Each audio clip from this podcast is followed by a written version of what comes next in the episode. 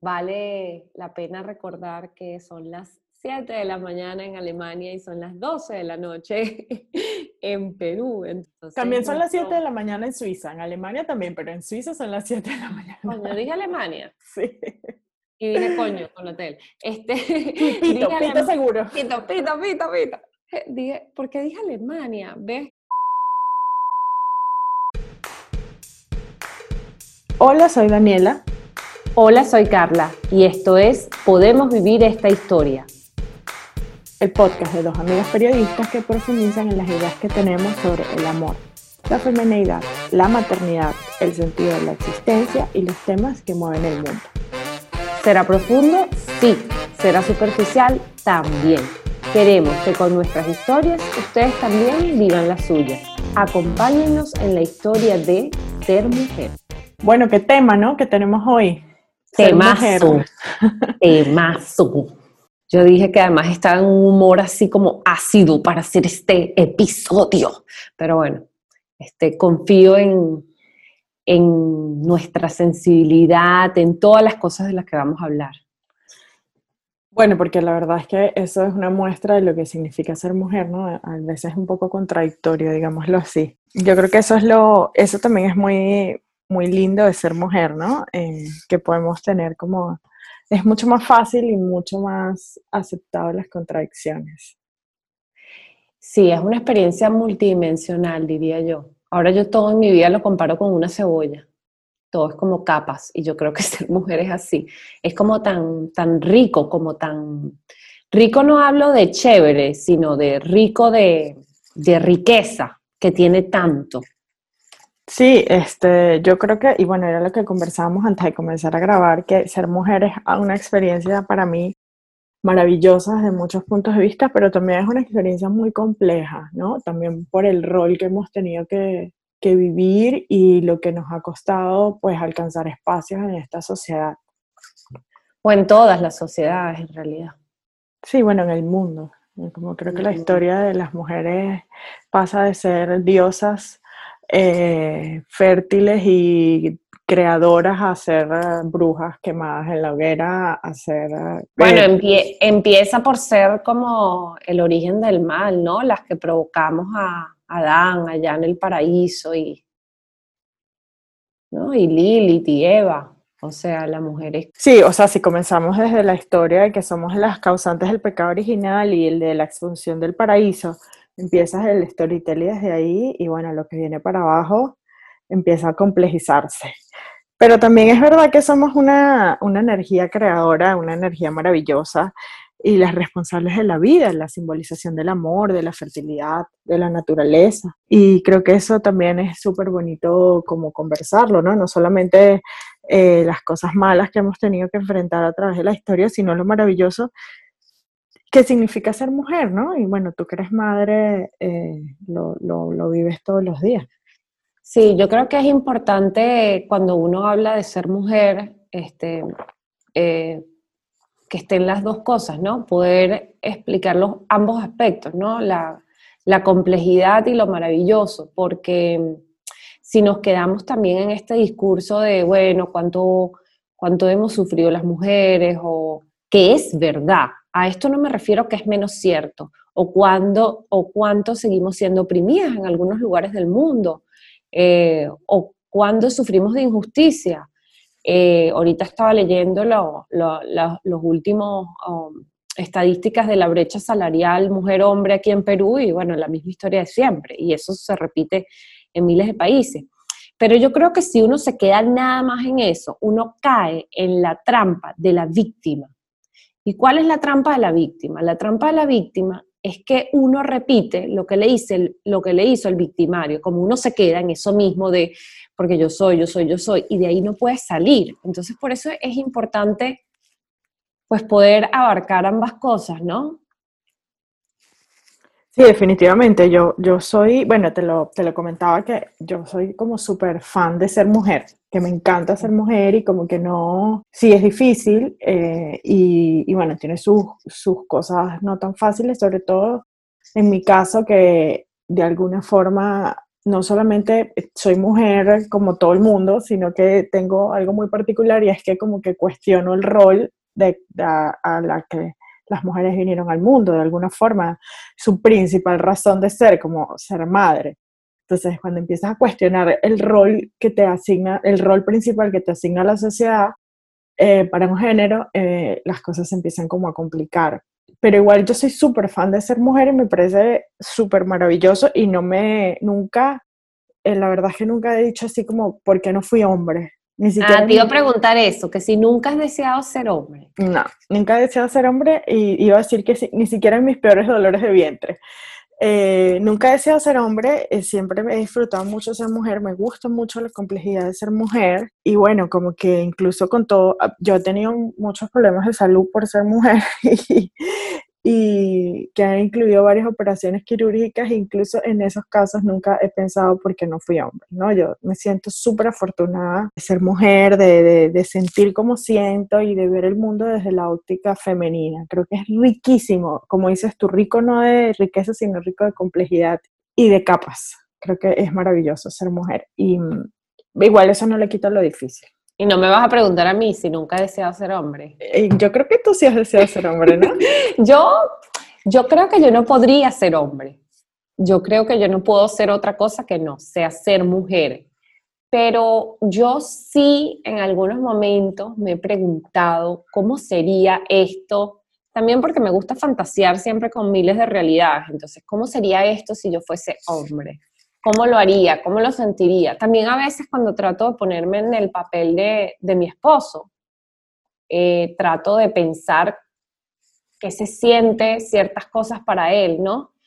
Entonces yo diría que no es que, no es que me he arrepentido de ser mujer. Lo, lo, también es lo único que conozco. Y, y me gustan muchísimos aspectos de los que vamos a hablar ahorita de ser mujer. Pero yo sí me lo he preguntado. Yo sí me he preguntado si sería más fácil, por ejemplo. Yo creo que sí. Cuando, me, cuando estabas hablando, lo, que, lo único que se me venía a la cabeza es definitivamente quizás es más fácil. Sí. Lo cual no quiere decir que sea mejor. No. y, bueno, igual mejor y peor son, son abreviaciones, no significa nada. Es muy relativo, la verdad, en general, pero pero bueno, creo que sí, creo que, que al final lo que es ser mujer es como una dicotomía entre lo maravilloso y lo complejo y difícil que puede ser, ¿no? Pero también quizás es eso complejo y difícil lo que lo hace precisamente maravilloso, ¿no? También. Porque si fuera, bueno, no sé, aquí pensando, si fuera algo plano o lineal, de repente no sé, la yo pienso que siempre la complejidad le añade a la vida sabor.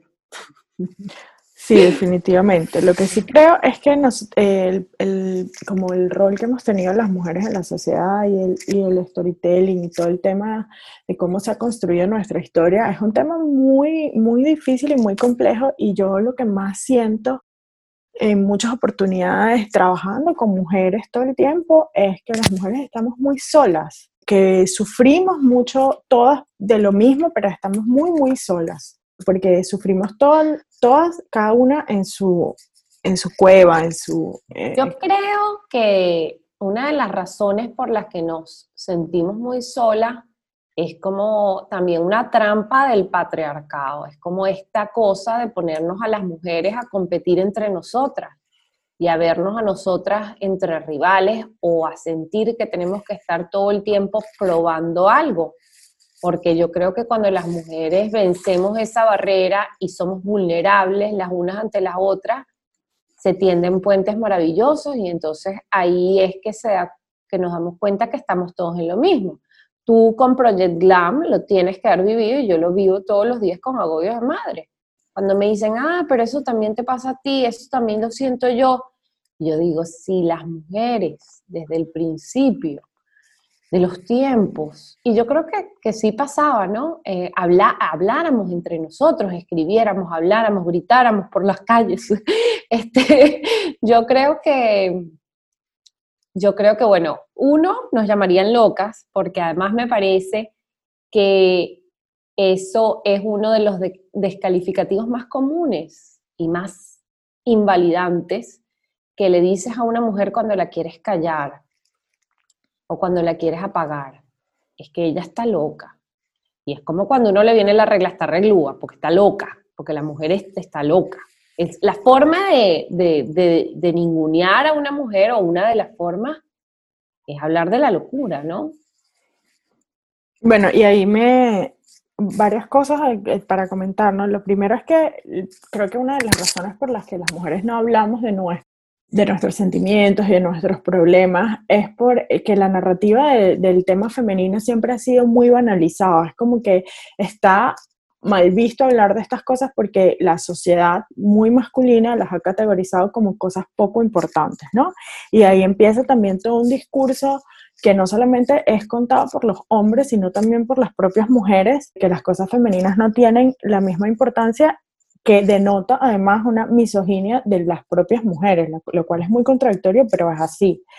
Eh, y por otro lado, em, eso que estás contando me, me, recuerda mucho un concepto que leí eh, en uno de los libros de Brené Brown, que es un libro de, de las mujeres, Identidades Indeseadas. Las identidades indeseadas son las cosas que causan más vergüenza. Las identidades indeseadas son lo que la sociedad, la familia, eh, pone sobre ti como unos roles que tú no tienes, pero que te han dicho tantas veces que te lo crees. Entonces la gente Como la supermujer o la madre perfecta. O la loca lo que estás comentando. O sea, eres una loca y tú te lo crees y eso te genera mucha vergüenza y suprimes las ganas que tienes de hablar con las otras mujeres y decirle las cosas por esas identidades indeseadas que la sociedad y la familia y, los hombres han puesto sobre las mujeres.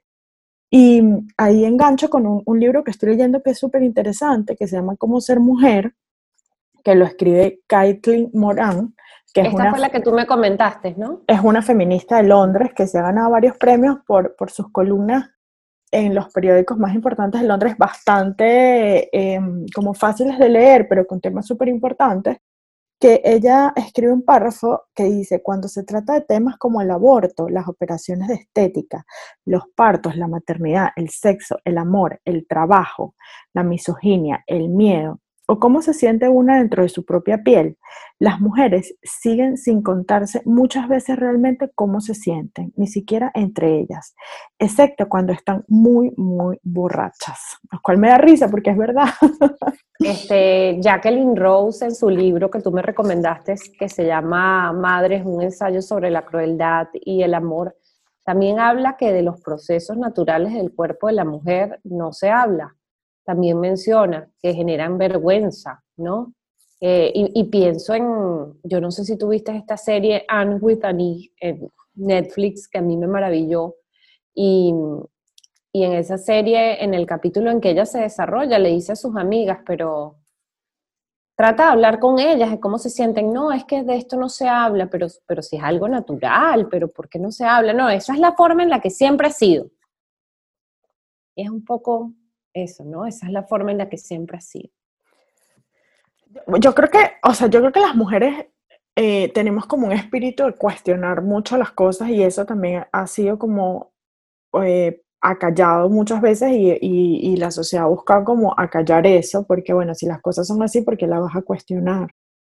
Pero creo que está en nuestro, en nuestro mm, rol actual de, de, seguir pues cuestionando y cambiando muchas cosas, incluyendo ese tema, ¿no? Y mm, vuelvo a conectar con Brené Brown, porque Brené Brown tiene un concepto súper lindo que a mí me gusta mucho, que se llama el coraje colectivo, y eh, cuando contamos nuestras historias para que otras personas no, no, se sientan solas. Y eso es lo que hacemos nosotras, ¿no? Bueno, justo, sí, este, este, este podcast es un poco eso, ¿no? Pero ella decía en este libro, que se llama, por cierto, que no ha dicho cómo se llama, se llama, yo pensé que solo me pasaba a mí, es un libro sobre la vergüenza y es un libro, es un estudio que ella hizo con mujeres durante siete años.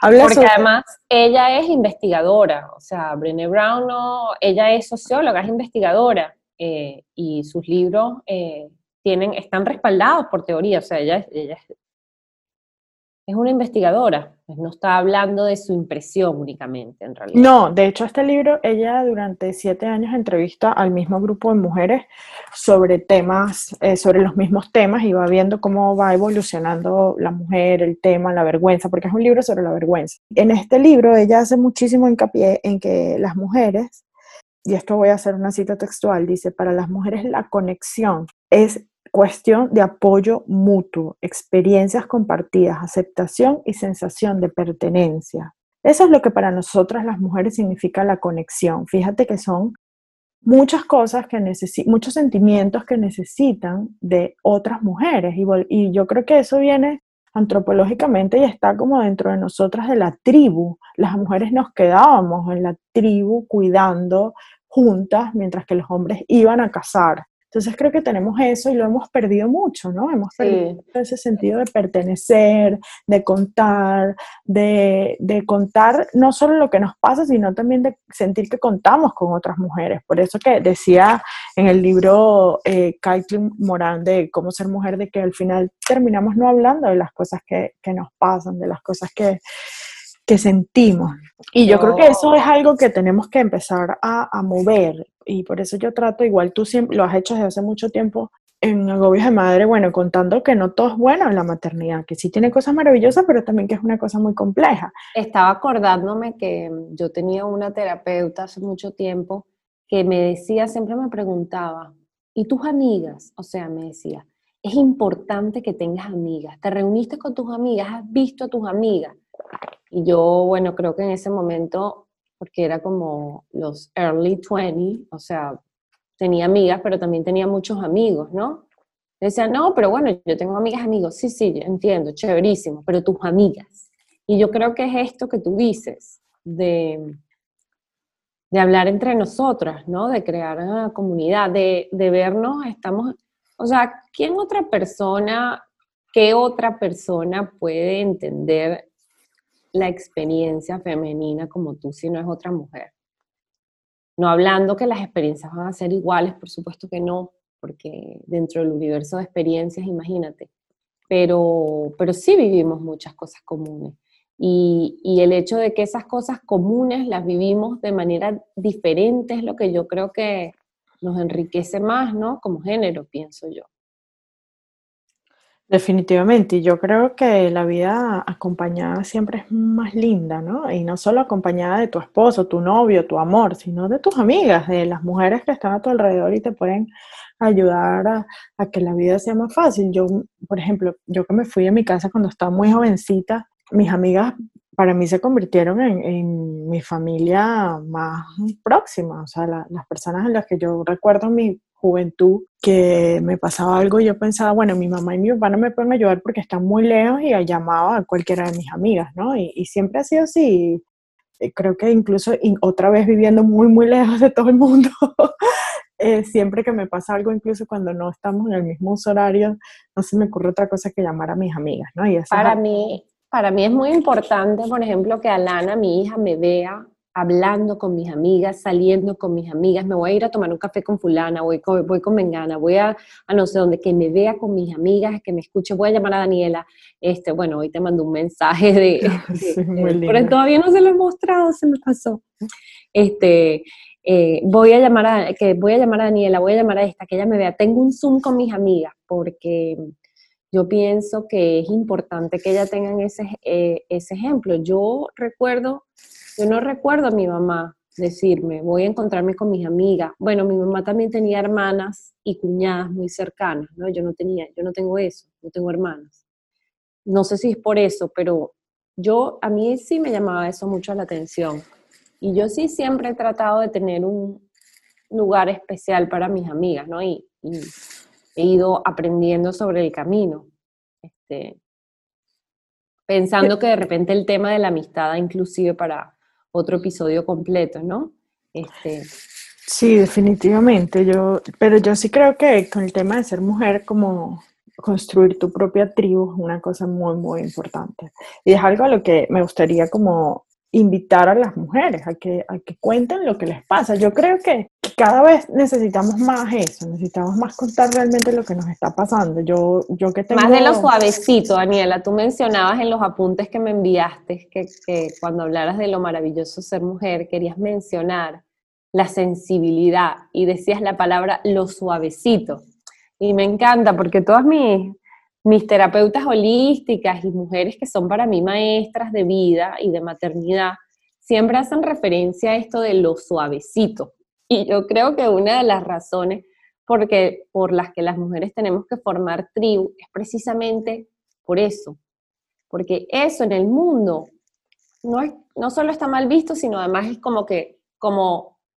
Es peligroso es peligroso y no es la mayoría la que lo hace. Entonces, para poder hablar de lo suavecito, y cuando tú tratas de hablar de lo suavecito en la sociedad dominante, te ven, te ven raro. En cambio, si son varias hablando de lo suavecito, y de repente deberíamos explicar qué es lo suavecito, bueno, la intuición, la sensibilidad, la creatividad, lo que es la energía femenina, que no son cosas únicamente pertenecientes a mujeres, ojo, porque hay hombres que pueden tener su energía femenina bien en contacto con su energía femenina.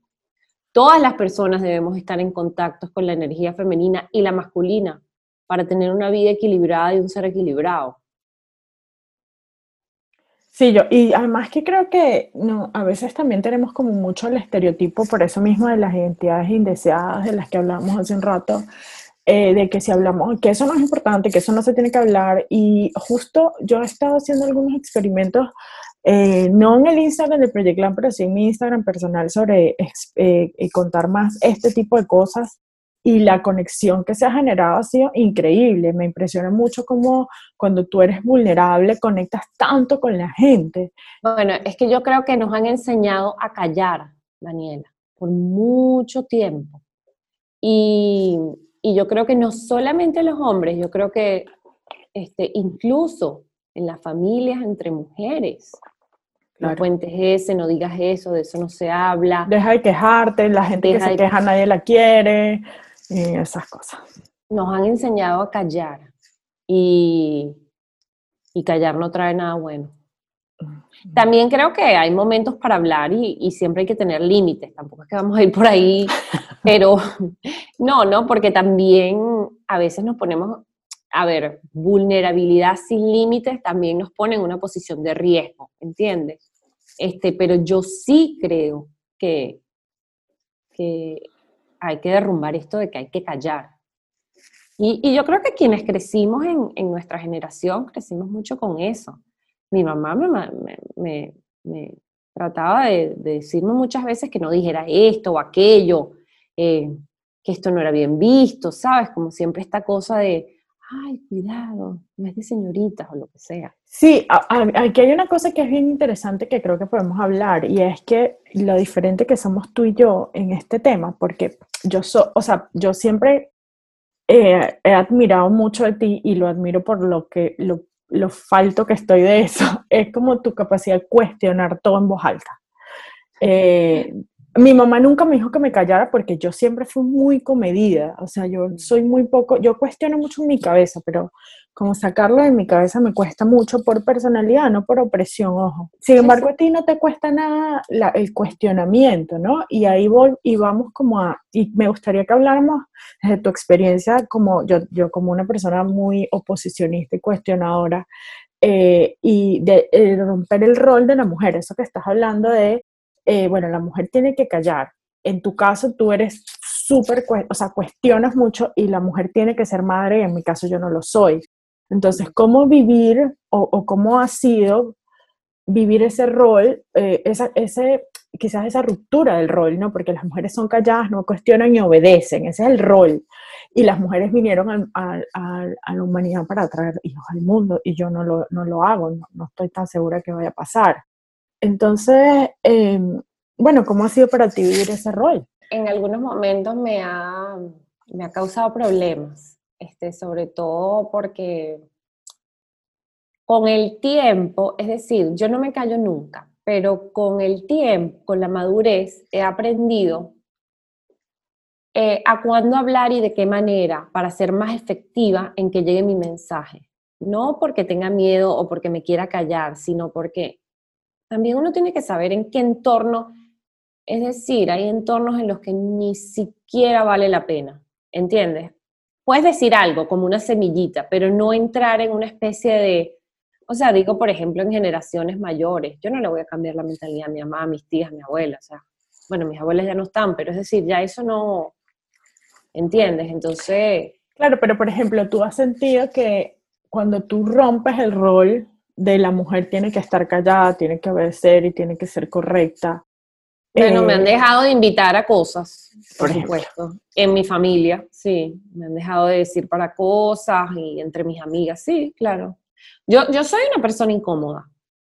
Este, también decir eso es como un poco ególatra, quizás a nadie le, le, importa, ¿no? Pero yo siento que yo incomodo. Me voy a, voy a reestructurar la frase. Yo siento que yo incomodo y me gusta. bueno, ahí, ves, ahí es lo distinto. Yo, o sea, yo, por ejemplo, si yo cuestiono el rol, el rol de ser mujer ha sido muy duro para mí muchas veces, em, pero yo, o sea, como que no, no, no me siento incómoda y no podría vivir con eso por personalidad. por eso lo, lo importante como de la conversación, de de, bueno, de lo distinta que podemos ser. Y, igual eso, para mí es súper importante que la gente sepa que uno no solamente es amiga de gente que se parece a uno y mientras estás con gente que se parece menos a ti, aprendes más a respetar el mundo. Eso es y que uno puede querer a gente que es diametralmente opuesta a uno, incluso en valores y creencias. Yo tengo ejemplos, no los voy a decir porque no los quiero dejar en evidencia, pero hay gente que piensa distinto a mí en cosas realmente profundas e importantes y por distintas circunstancias de vida, bueno, los amo, los pondría primero que, bueno, después que mis hijos, obvio, pero ah, probablemente antes que yo misma, ¿sabes? Gente que quiero muchísimo y, y con la que tengo diferencias de opiniones en cosas importantes. Yo creo que uno puede diferir, este, estas ideas de que para querer a alguien este, tienen que ser iguales. Yo pensaba antes así, ¿sabes? Yo creo que eh, la, algo, algo muy valioso es la flexibilidad, ¿no? Poder ver matices, poder ver la experiencia femenina como algo maravilloso y complejo al mismo tiempo, porque algunas veces decimos, es maravilloso, pero no es pero, es y, están en el mismo universo, no están en universos opuestos. Así es, y otra cosa que creo que también tiene muchísimo que, ver con ser mujer es el tema de la vergüenza, ¿no? Las mujeres tenemos, sentimos mucha vergüenza por muchas cosas. También la culpa, ¿no? También nos han metido mucho en ese, en ese rol, en esto no, te tiene que dar vergüenza, esto. Y mm, ahí es increíble cómo sentimos vergüenza por demasiadas cosas. ¿eh? Eh, ahí mismo estaba leyendo el libro este de Brené Brown y decía que las mujeres sentíamos vergüenza en 12 categorías, imagínate, 12. Cuando la lea te vas a dar cuenta que sentimos vergüenza por todo. Por el aspecto físico y la imagen corporal es el número uno, imagínate. El número dos es la maternidad. El número tres es la familia. Y el número cuatro, la crianza de los hijos. La maternidad, la familia y la crianza de los hijos está dos tres y cuatro, lo cual para mí es una sola. El dinero y el trabajo está de quinto, la salud mental y física y el, está de sexto y de séptimo está el sexo. El envejecimiento, la religión, los estereotipos, la expresión de las propias opiniones y la capacidad de superar eventos traumáticos completa la lista. Bueno, yo lo vivo todos los días en mi trabajo. El aspecto físico y la imagen corporal está en número uno. Y de número dos está la maternidad. que también lo vives tú. Lo Aunque no seas madre, también lo vives. Tú decías que no la vivías, sí lo vives.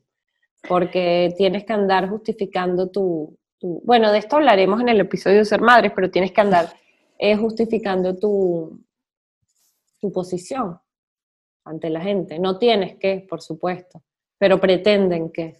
Eh, sí, yo, no sé, yo no le llamaría posición, pero, pero bueno, mi decisión. Tu este, es otra cosa. No es una posición, es algo que vives. Sí, y es una decisión, o sea, que puede cambiar en cualquier momento. o mantenerse. También.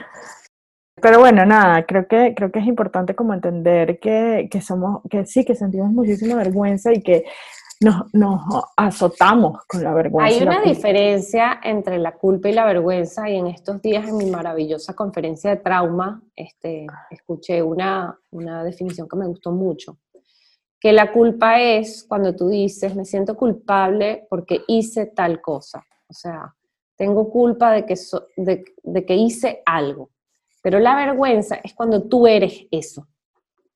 O sea, no, es algo que hiciste, sino que se, abarcó todos tus espacios, te convertiste en eso.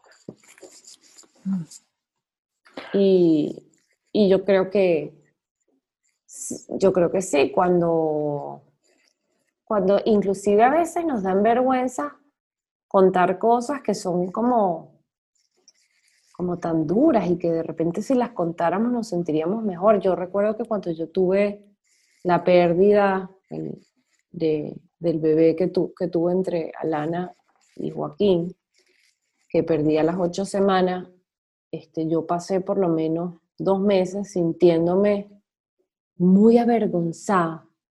Yo no te puedo explicar la vergüenza que yo sentía, lo cual no tiene ninguna lógica, ¿no? Desde el punto de vista, no tiene ninguna lógica. Pero era como que yo tuviese que porque además, y aquí volvemos al tema de callar, de eso no se habla. Cada vez que tú te encuentras con un de eso no se habla, tú quedas sumergida en la vergüenza. No hay manera de salir de ahí. Por eso hay que hablar. Por eso es que hay que hablar, exactamente. Por eso es que hay que hablar. Y eso también se, eh, yo lo he escuchado y lo he leído mucho de las mujeres que sufren algún tipo de abuso, que tienen mucha culpa y, vergüenza y no hablan. Y eso las va sumergiendo en, en, bueno, en peores sentimientos y en un hueco mucho más profundo, ¿no? Entonces hay que hablar, hay que hablar y, y también creo que ser mujer de, tenemos que cambiar la, la historia y tenemos que empezar a apoyarnos las unas a las otras, porque juntas somos mucho más fuertes y somos capaces de lograr muchas, muchas más cosas si nos juntamos en una misma lucha. Al final es la lucha por existir como nosotras queremos existir, no como otra gente nos, nos invita a existir. Y yo creo que sí hay que hablar, pero también creo que hay que construir espacios seguros para poder hablar, porque tampoco todos los temas se pueden hablar en cualquier espacio y en todos los momentos. Por ejemplo, pienso en una víctima de abuso, cada vez que ella cuenta esa experiencia, imagínate lo que significa, ¿no? Entonces tampoco tiene que estar hablando de eso todo el tiempo, pero sí tiene que haber un círculo seguro donde uno pueda hablar de todo. Y a mí me gusta mucho, y tú lo sabes porque me conoces desde hace mucho tiempo, como hacerme responsable de las cosas. Porque de nada nos sirve hablar aquí, decir hay que hablar, hay que, si no somos capaces nosotros mismos de construir esos espacios para poder sanar eso. Y esa es la invitación, ¿no? A que construyan sus espacios seguros para hablar. Porque de nada nos va a servir quejarnos todo el tiempo de no tenemos espacio, no podemos hablar, estamos calladas, nos sentimos solas si no somos capaces nosotras mismas de cambiar nuestra propia realidad.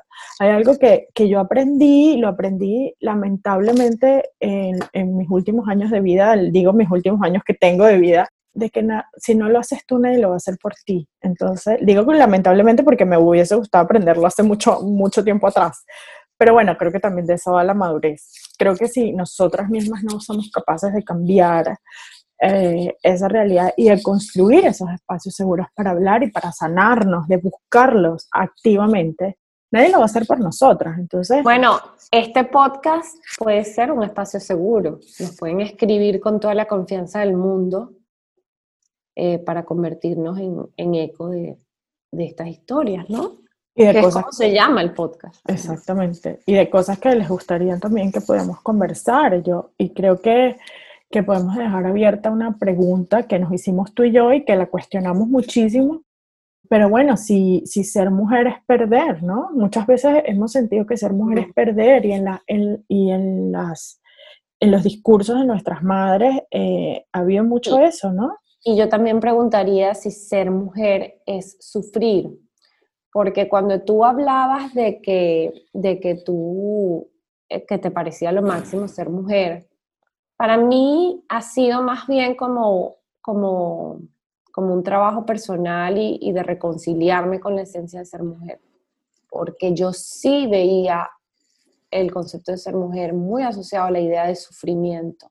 En algún momento me contaron esa historia o yo la veía en las mujeres de mi familia, no lo sé, pero, pero yo sí he tenido que trabajar en, en desligarlo. Bueno, queda abierta la pregunta para, todas las que nos quieran escribir. Nos pueden escribir a, podemos vivir esta historia arroba gmail.com o también nos pueden escribir a nuestras redes sociales que ya las conocen o dejarnos un comentario en alguna de, las plataformas de podcast que con muchísimo gusto pues las acompañaremos en esto eh, tan complejo y lindo de ser mujer. Carla, muchas gracias por este espacio seguro, por este coraje colectivo.